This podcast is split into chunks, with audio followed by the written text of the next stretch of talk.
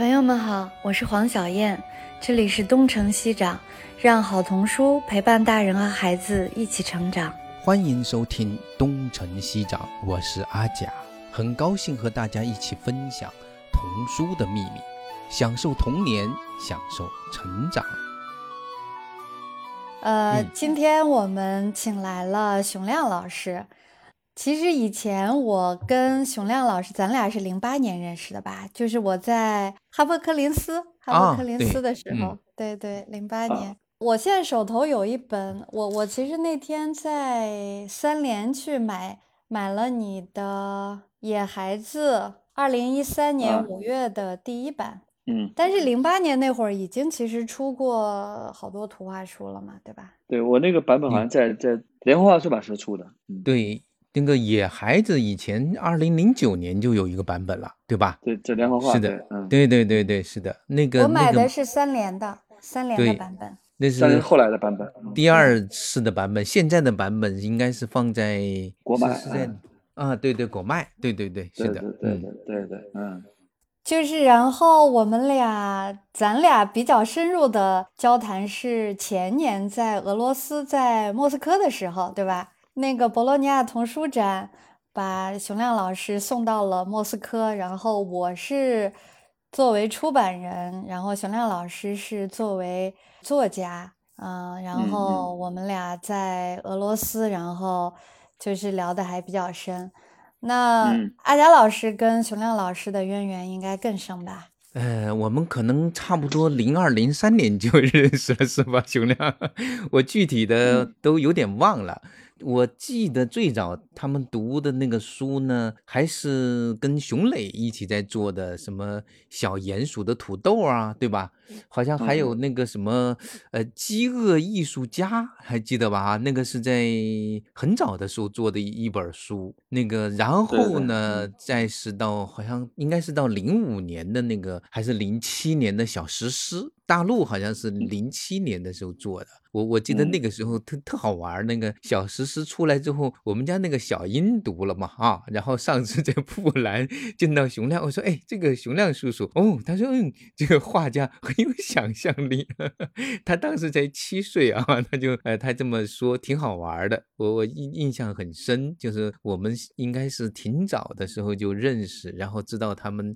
一起在，我记得应该是在做奇异宝的时候啊，那个就已经认识了。然后呢，我想应该我这边的编年好像是说，先是做了绘本中国那一套，在明天社，然后接下来一套应该是情韵中国，绘本中国就小石狮啊。年呐、兔儿爷啊、屠龙族啊那一批，然后零八年的那个情韵中国呢，印象我最深的就是苏武牧羊啊，还有那个京剧猫、长坂坡、武松打虎啊，还有那个我的小马，好像那本书也是很绝的一本书啊。然后我想猜下一波是到了野孩子。早期的这些书我都还挺熟的啊，也有不少的书也是经常去讲故事的，对。然后我那个时候大概一五年特别想跟熊亮约一个访谈，结果发现熊亮在不断的在变化，哈哈哈是呃不断的在尝试新的领域。哎，我想差不多等等能够定下来，我们再聊聊吧。结果发现呃一直拖拖拖到现在啊，所以今天呢，我们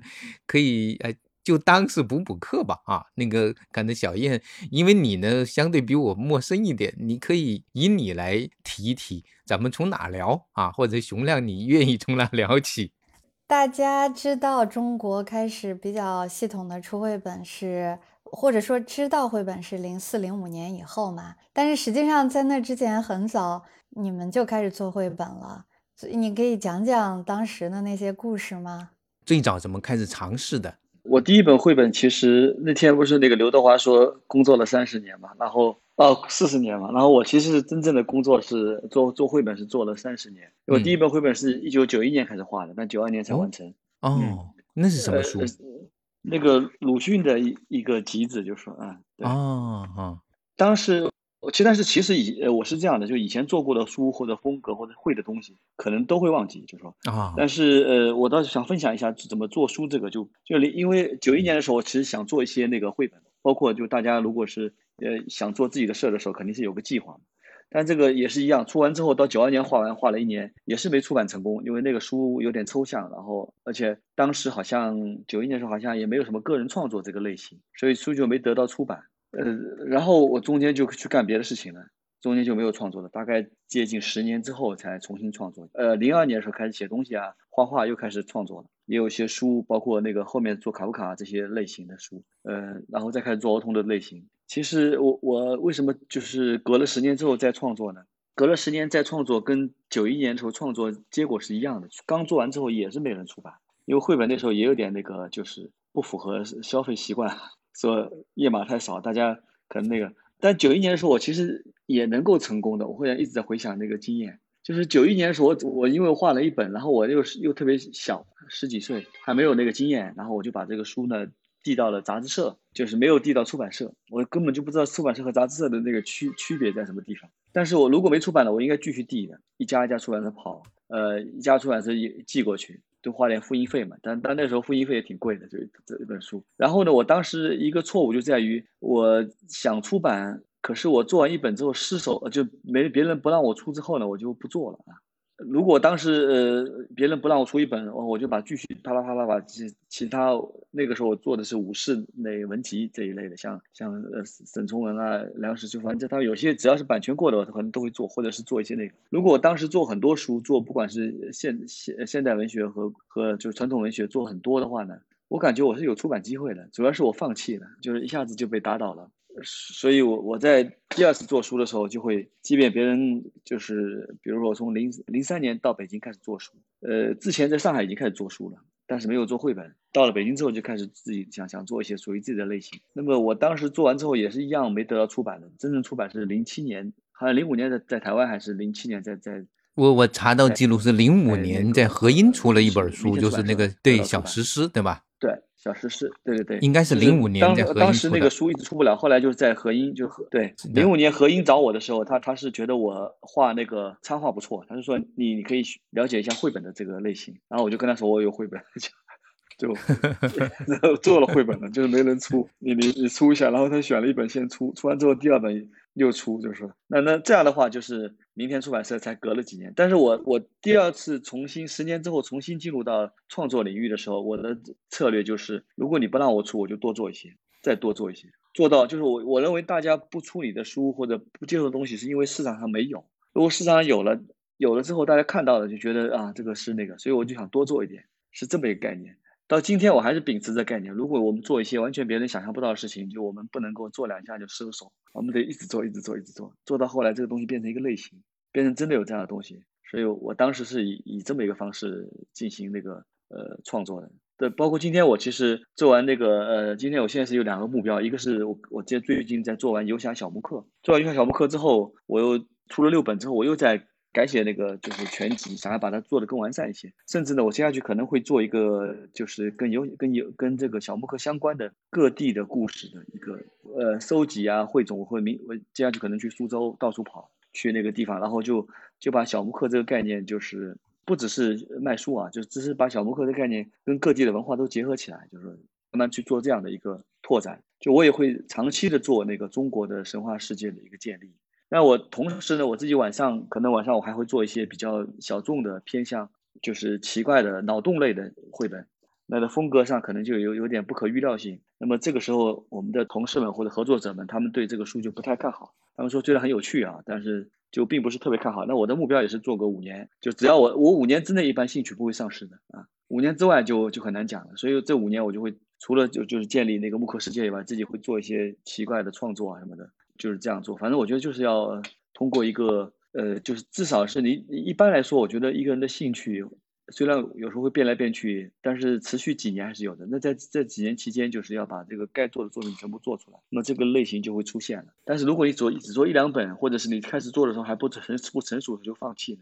可能就没有了。所以，所以我倒是较少回顾或者是回想以前做书的时候做了什么作品，对他的感觉是怎么样的，他的那个内在核心是什么？因为一旦书做完之后，真的全部忘记了。甚至你做了一个展览，你画过一个画过一次展览，学了一种东西，但是你下次不想做这个类型，你就能够把前面学过的经验全部彻底忘记啊。哎，但是你你觉得以前的这些做的对后面的会有影响吗？就是会有一些积极的影响吗？或者是有某种延续性在那里呢？呃，我是认为是这样的，嗯就是那个知识，比如你在那个写故事的时候，它的丰富度、经验肯定是有有影响的。嗯，是的，但是当当你想换个类型的时候，应该是完全切断的。嗯但如果你在在如果都是做中国类型的时候，肯定是一个宇宙的一个建立，就是完整的性的建立。当你今天尝试说换一个风格的时候，换一个故事类型或者你的关注点换一下的时候，应该是完全切断的，它中间没有必然联系。但是今天也有记者采访问问我说，这个联系性你如果不把它接接续起来，你怎么怎么那个呢？我就说这个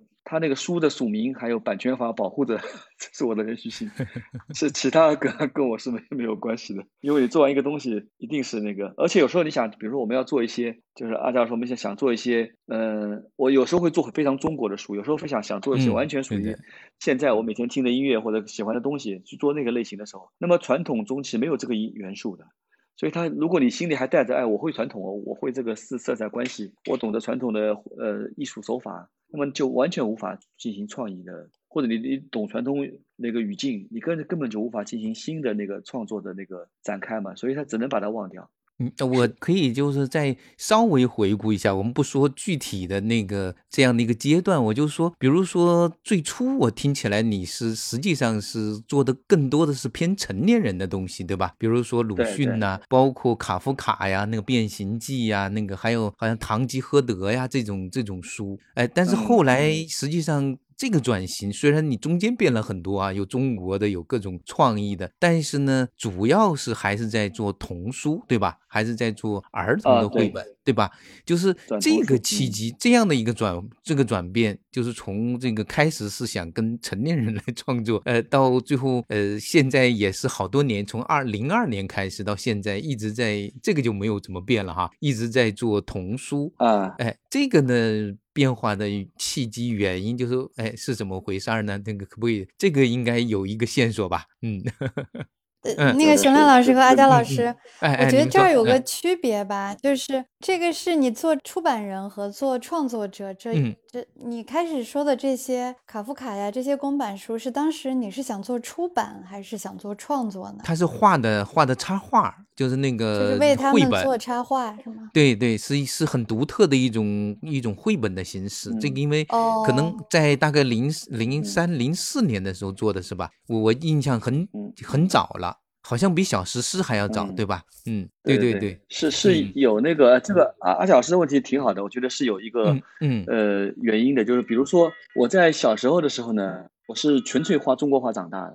真的是啊就是在墨香和矿物颜料中长大的。我小时候接触的那个嗯呃文化什么的，嗯，是的，就是啊从从那个中国画开始的，对吧？嗯。对对，就小时候画的都是中国画，然后嗯接触的全部是这个水墨啊这一类的。但是我呃自己那个其他看书或接是一个非常呃不是家受家庭影响，我们家庭也是有基督教背景，但是不受家庭影响，我自己本身是是一个呃自发的一个基督徒，所以我们经常跟大家在一起讨论哲学啊、宗教啊什么的。然后呢，这个就就巧了，就是你这画的是中国画，你的内心里面是是属于这一类的。所以呢，就是你当你有信仰，那信仰又丧失了，你可能就需要有很多的就是哲学啊，或者来补充，不管是维特根斯坦啊什么的。就你看这些书的时候，我并不是看懂他们，比如说什么尼采那些，不是看懂他们，而是说这个包括奥古斯丁什么的，包括这些这些作品对我来说不是去研究和学习，而是我救命稻草啊。就我不看不行，不看我，你看昨天有信仰，今天没有了，今天这跌倒了，明天得怎么样？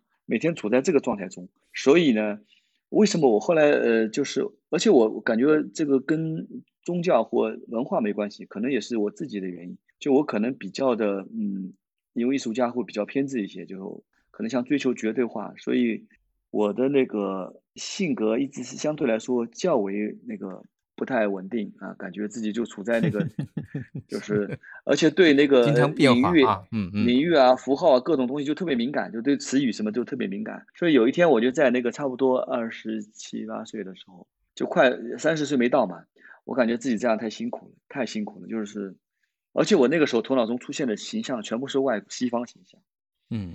这就是中国呃那个七十年代或者六十年代，或者是包括现在就八十年代、九十年代、二零零年代、一零年代都遇到的一个比较重要的问题。它那个就是我们的那个文学艺术啊，就是真正吸引我们的东西，真正打开我们心灵的东西，它是西方文化。那么你在那个 你在表达痛苦啊，表达那个就是各种呃内在感受的时候呢，你用的符用的元素你还会用西方的，比如说我我零二年的时候在散文有连载，那么做了希腊神话集，做完之后他们说哎那再做一件连载吧，做个那个中国神话集，我就没有写出十二篇来，我就写了那个差不多只没有连载就只载了一诶就放在里面放了一期就是发表了一次，就是我没法找到那个中间的那个衔接点。所以就为什么说阿贾老师说之前的书既是成人的，又是比较偏西方化的，就这个类型就在这里了。我是一直以这样的一个就是思维生长。当然我在二十八岁的时候感觉到，二十七呃快三十岁没到的时候感觉到有点那个做人有点辛苦，而且每天被自己的性格中的被各种那个呃，所以我就想，哎，为什么不学中国文化呢？呃，你看中中中国文化中有一种悟，但我虽然不对我来说不知道悟是什么东西，但至少不是说想通一个道理啊，或者想通一想明白一些呃就是哲学，肯定是一种彻底的变化。所以我在想了一下之后，我就决定决定要回回溯一下，呃，所以我第一个选择的就小诗诗，而且我选择了童书的，就从一个从前几天还做非常暗黑和成人化的作品，就忽然就转到了儿童里面。然后小诗诗呢，看起来有一种就是。非常隽永的那个，上次有一个不知道谁我忘记了是不是哪位老师跟我说，呃，说那个他们说小石说那个跟我见面，他他们说哎这就是小石的作者，他认识，他可以帮我介绍帮他介绍一下。那个听到那个朋友大吃大吃一惊，他说他还活着，是，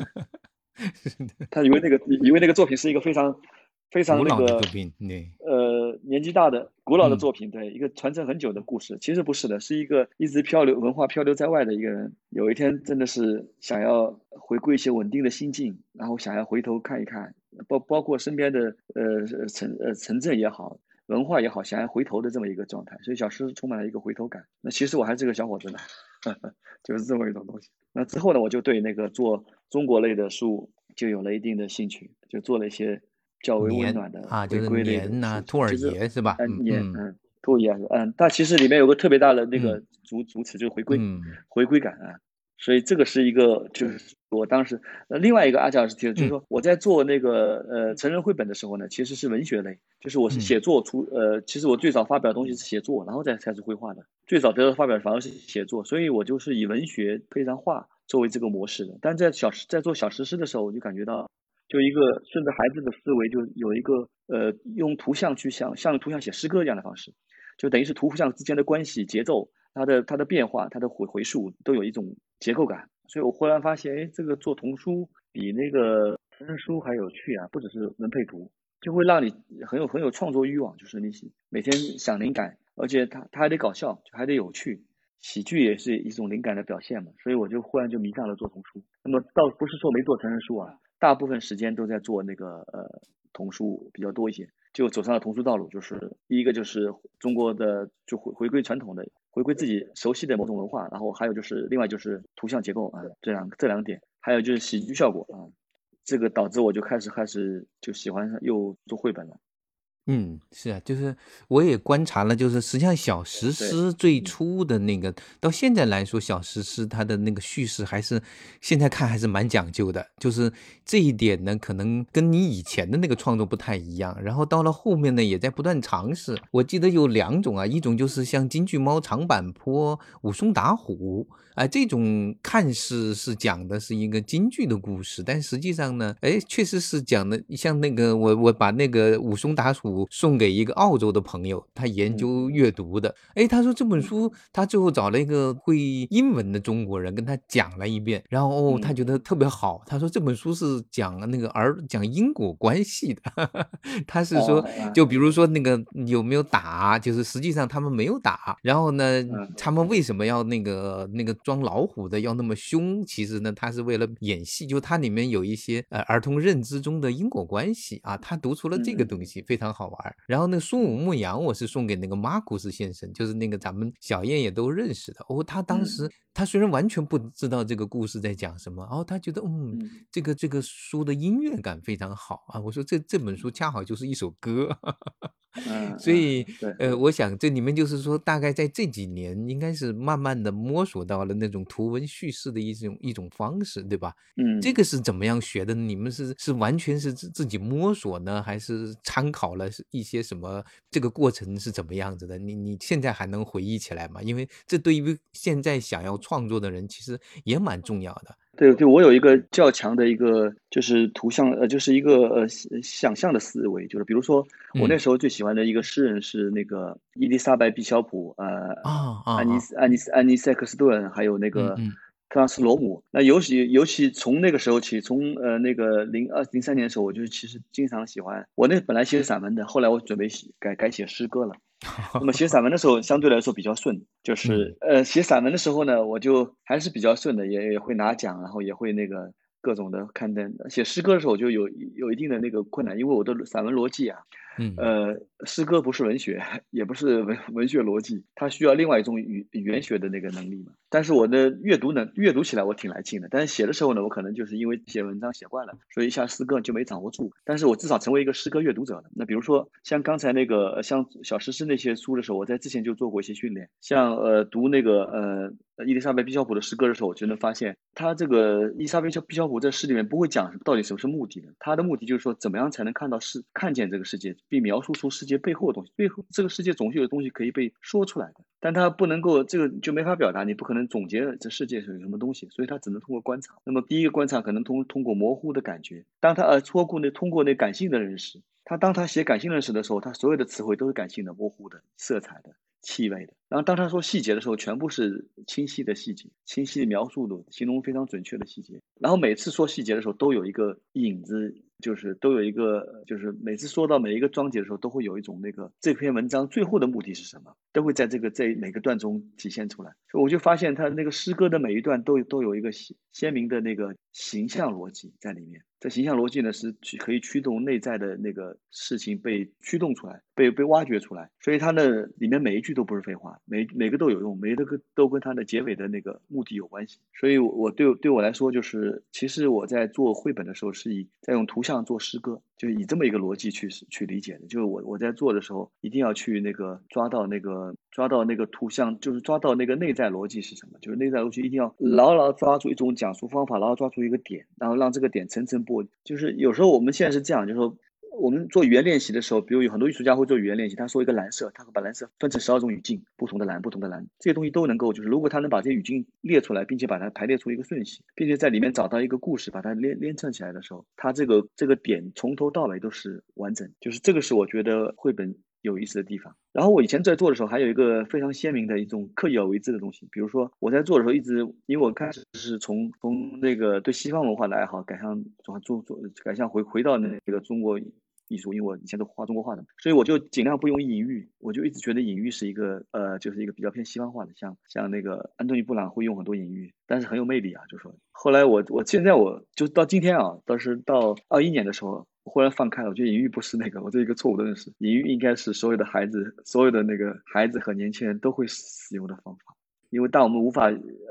当我们有新的东西产生，无法去表述它的时候，我们表述过去的时候，其实不需要再增加隐喻。当我们表述未知的、难以言表的状况和情况，和我们未曾就是经历过的事变化的时候，通过一些符号的组合，反而更能够达到，更能够体现出这种东西来，就是表达出我们的心情来。所以我到现在倒是挺喜欢，就增加再加入隐喻这一块，就是比如符号学隐喻这一块。把把它的线索变得更加丰富，但是无论如何，就跟诗歌一样，从头到尾一个观察点的不断的延展和变化不能断。而且呢，有时候因为我在做书的时候还想过，万一有那个小朋友在我面前看，我毕竟不是自说自话写一个诗意，就是我我出去讲课的时候自己也不善言辞。那我如果图我的绘本，小朋友就能够乐得前仰后合呢？所以你会发现，你这个呃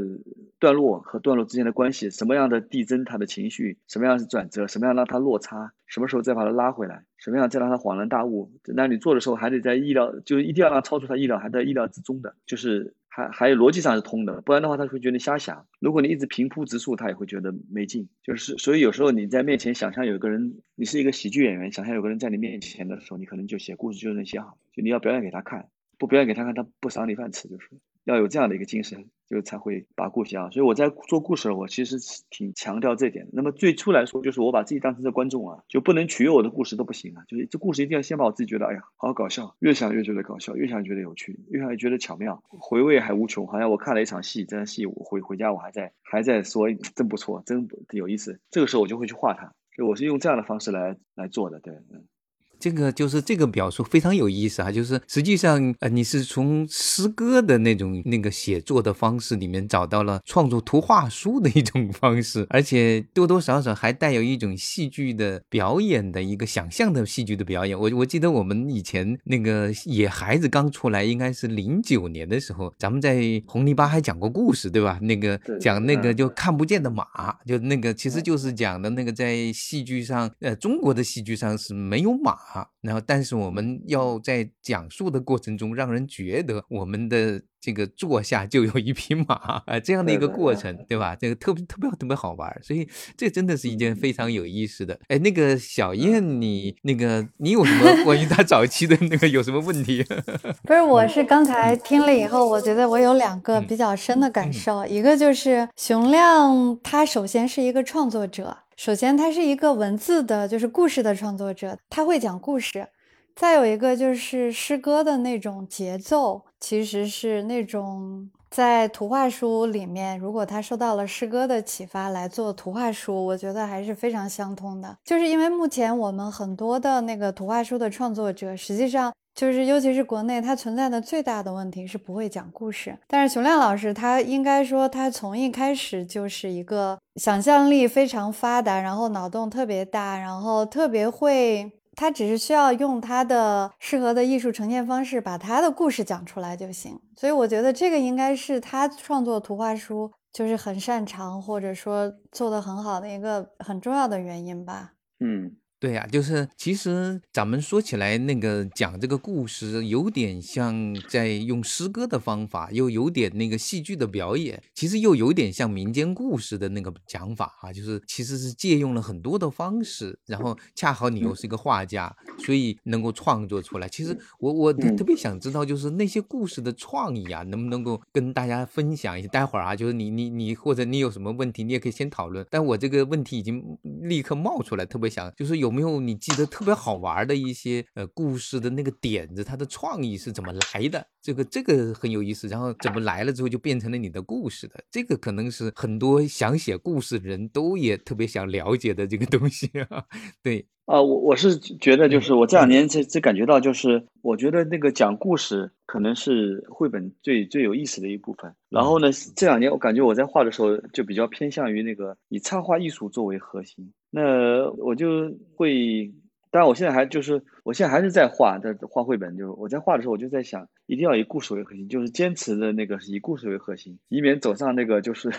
以绘画和艺术，呃，个人个人艺术表现为核心的这个道路。这样的话，我感觉就是自己是被被被所有人带歪了，就是这种感觉。就每天都在问自己说，千万记得，就你是一个讲故事的人，那那个，不然后我我就被那个被全世界带歪了，就带歪了这感觉。其其实也是一种选择，就是要么就是更多的是通过话来表现自己，要么还是在讲故事给听众，然后引起听众的反应哈。对，对对，嗯，我还有就是阿佳老师，我就我在做那个绘本的时候，我还喜欢的别的东西，是因为我挺喜欢喜剧的。嗯，以前看那个赖赖声川的那个《他暗恋桃花源》，把我笑死。就就如果结合他台湾和大陆的背景的话，嗯，这故事就特别搞笑啊。对，呃，对，然后加上那个乌迪艾伦呢，还有那个。香港的黄子华，动都是动都是用的给后台呀。嗯，我就会广东话也是因为看嘟嘟笑，每天看嘟嘟笑。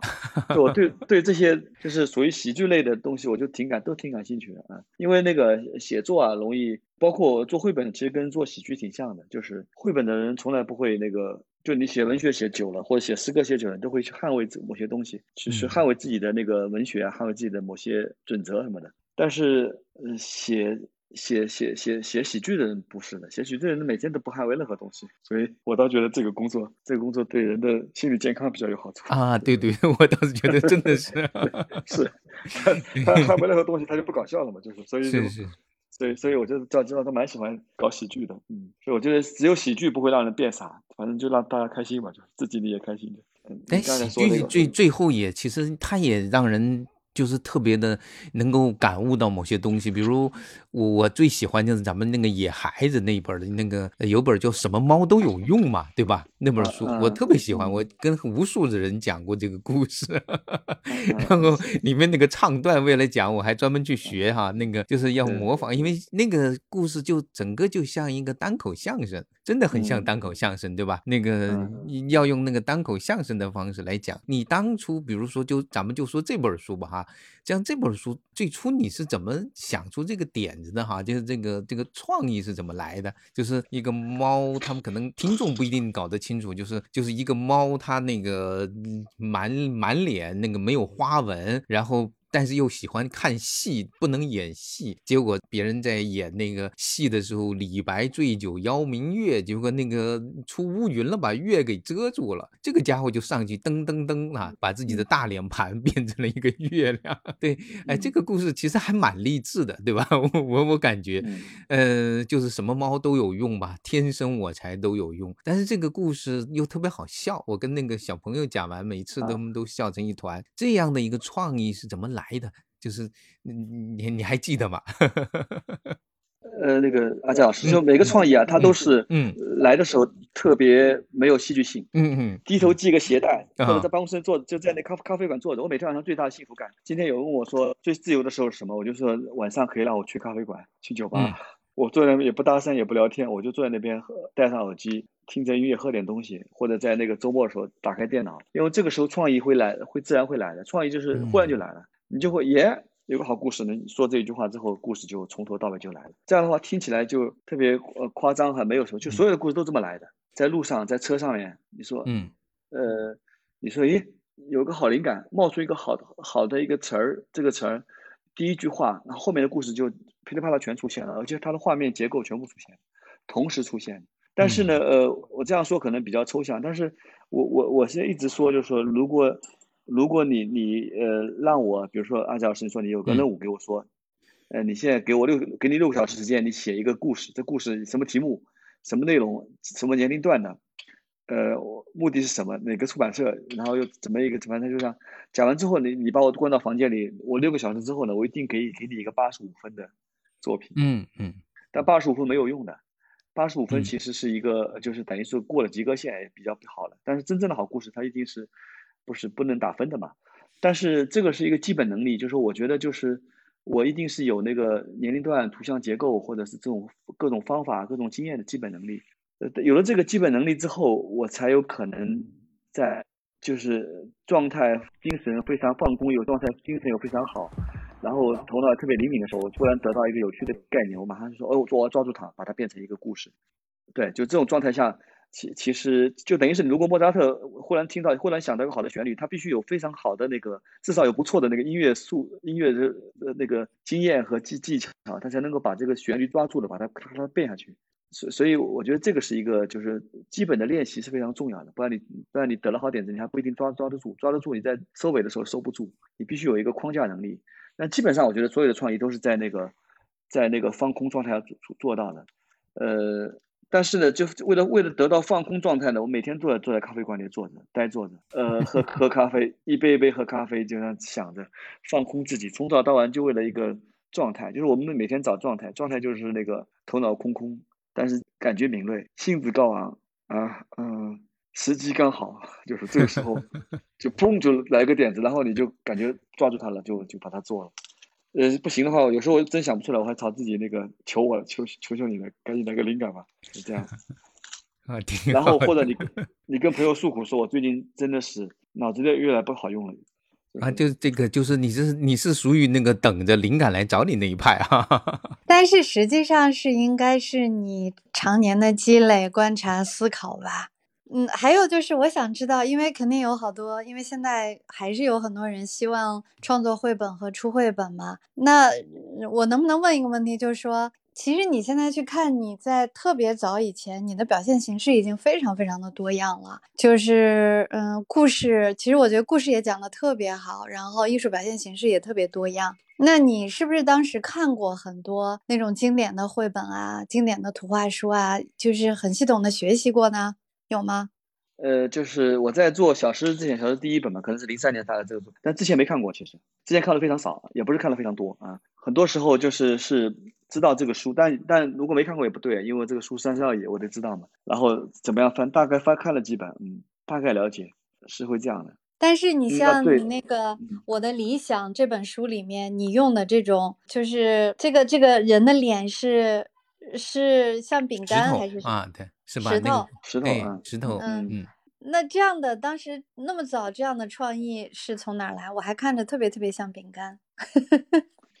我前两年创意不如以前呀，所以我停止了一下做绘本，因为那个呃，就是呃，创意这种东西啊，就是必须是新手才是无敌的，就是你你必须呃在那个完全没有规则、完全没有那个赛事、完全没有业界这样的状态中，创意才是最好的。所以我前两年我稍微停了一下，我感觉到嗯，我有一点那个追随外界了。所以我就稍微停了一下，就停下来写那个就是呃小说类的东西，因为做一个新东西。然后呃回过头来，我才会就是你远离它一段时间，远离它一两年、几年之后，你回头再再看的时候，你会发现，哎，现在其实未来可能是我一个创作期。现在我是清清楚楚知道什么是我要的类型。那世界上只有一种类型，就是你的类型。最怕是你这脑子里装满了其他类型，就是嗯，我我真这么觉得的，就是越是新手越是那个。所以有时候我当我感觉自己有点那个纠结，或者是就是就你在创作来看，如果如果你感觉到有一点纠结或有一点压力的时候，其实是因为因为你的那个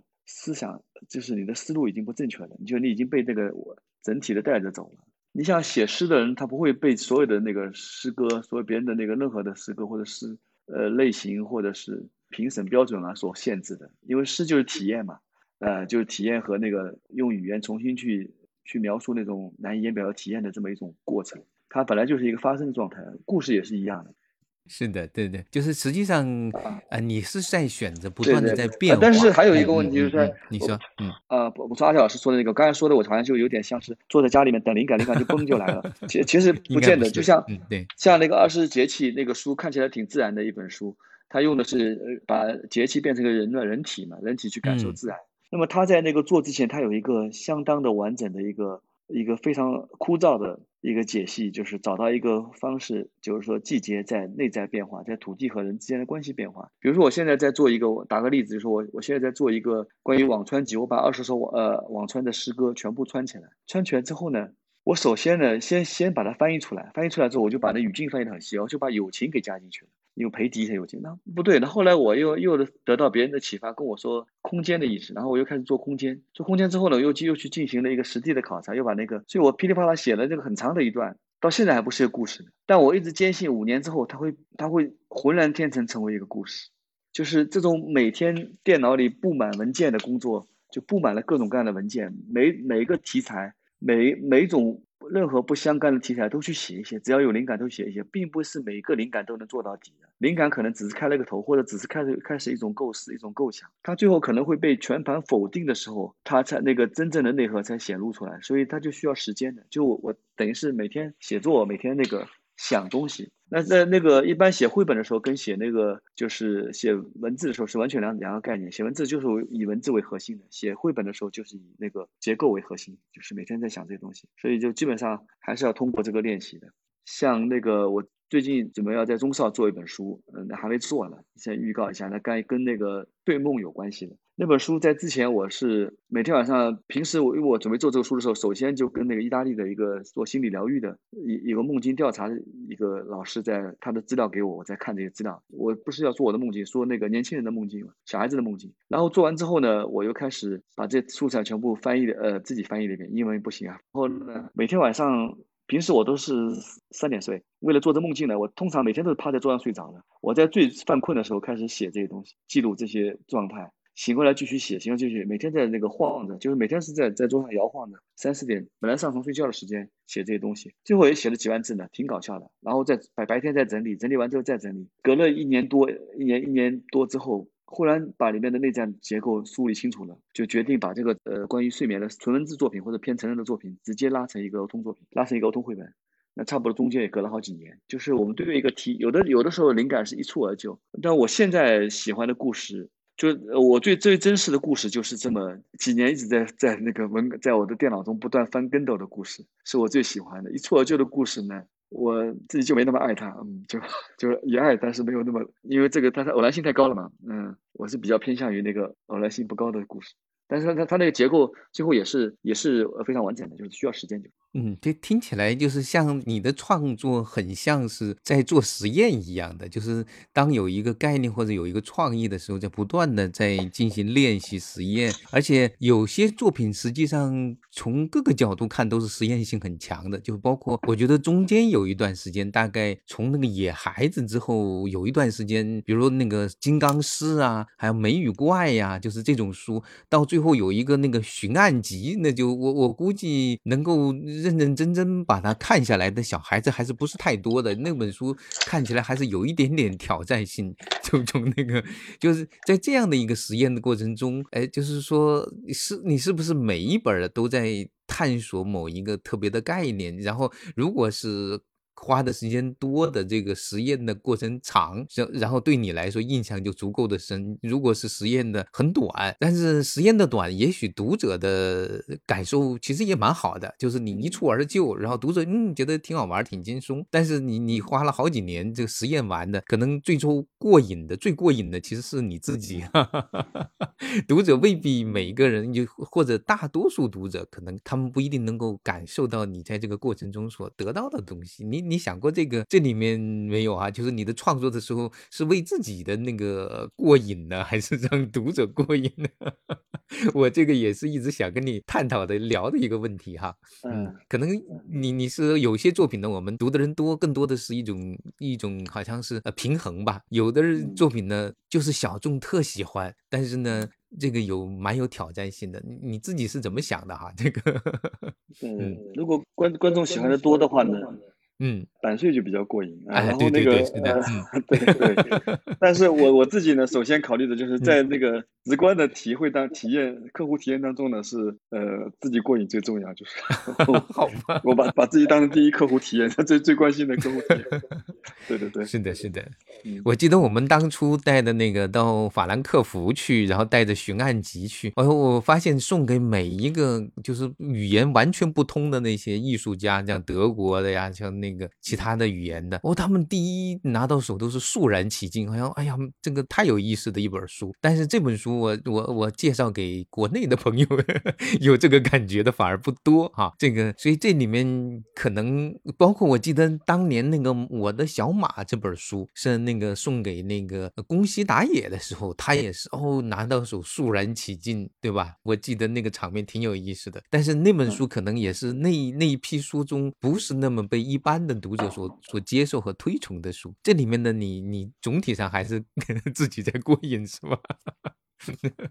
小燕，你有这个这方面的感受吗？也许是我，嗯，对我我有同样的感受，就是那个，因为有一度我记得是，就是我在 Harper 的时候，零八年，我我去去过那个熊亮老师的画室吧，然后你当时画的那些画是就是后来就是做了悬案，就是那个悬案集的画吗？我还不太清楚，是的，是的，嗯，但是我就觉得，如果是做图画书给孩子看的话，我我当时也挺不理解的，就是，但是我我觉得可能就是因为，因为熊亮本身就是一个，我觉得他是一个创造力特别强的人，可能你就是你就是想试，你就是想突破自己，然后是这样吧。其实我觉得国外的那个，我自己认识一些国外的出版人，他对那个像和风一起散步啊，或者就是特别中国、特别有中国风的、特别美的那种那个熊亮老师的书特别有兴趣。但是寻案集，如果艺术家看到肃然起敬，我觉得我是挺能理解的，因为它相当的震撼，就是它的冲击力是非常强的。呃，对，但是我我以前做实验的时候，我觉得实验它也是一个过程的。就以前做实验的时候，我感觉现在因为很多年轻艺术家也做实验，做实验呢，他那个呃实验性非常强，然后能够能够呃，我可能运气比较好一些，还能够得到正式出版。那有的可能只能在书展中去展出。但是我到今呃到今年我在做实验的时候，我感觉到我的实验作品是我的那个呃优势，就是我在做实验的时候，我就是更加注重那个。呃，那个结构和脑洞，就我把全部的精力都放在，就又要极其独特，但又要那个非常精到，就是故事上就讲的更更好、更幽默。其实实验也能够有出路的，就是说，当然我我刚才像前面说了嘛，就是如果你要做一种新类型的话，你就需要时间，需要时间去证明证明你自己啊，是是，所以我我倒是现在我做我是觉得之前的实验做一下之后，它是一个很好走得更加的就是可能性会变多。现在我对实验是越来越兴趣了，我觉得做数据一定要实验，必须得非常非常实验。每本书如果它是按部就班的稳稳的，那就没什么意思。就是说必须得，这是我自己觉得没意思啊，就必须得非常实验。我我已经反而是反而反而是跟那个之前的就是状态不一样，因为之前我是年轻嘛，年轻的时候总有一种先适应一下，以后慢慢来，打发时间，等你有了名，有了有了地位，你就可以那个做自己的那个。那有一个朋友跟我做点事的啊，那。有个朋友跟我说了，是没用的，是吧？你你不别说你得那个安徒生奖提名，你就得了安徒生奖本奖好了。你做那些书还是没人要的，你就死你就死了这条心吧。然后我就想，哎，那我就直接做了，我还等那个干嘛？就做吧。好吧，对，挺好。他说的是挺挺挺有道理的，对对，是的，是的，对，是一个幻觉，的哎，总是想做的事情，那就赶赶快先做吧。啊，这个我觉得满先满足自己内心的那种那种小孩儿，或者是那种那种趣味，我觉得还是蛮蛮重要的。对，趣味第一。哎，是的，是的，是的，挺好的。咱们时间也差不多了哈。好，那要不我们今天就到这儿。感谢大家花这个时间，就是听我们那个聊天。好嘞，那谢谢大家，特别特别特别感谢那个熊亮老师，然后谢谢大家。嗯嗯，谢谢，谢谢，嗯嗯。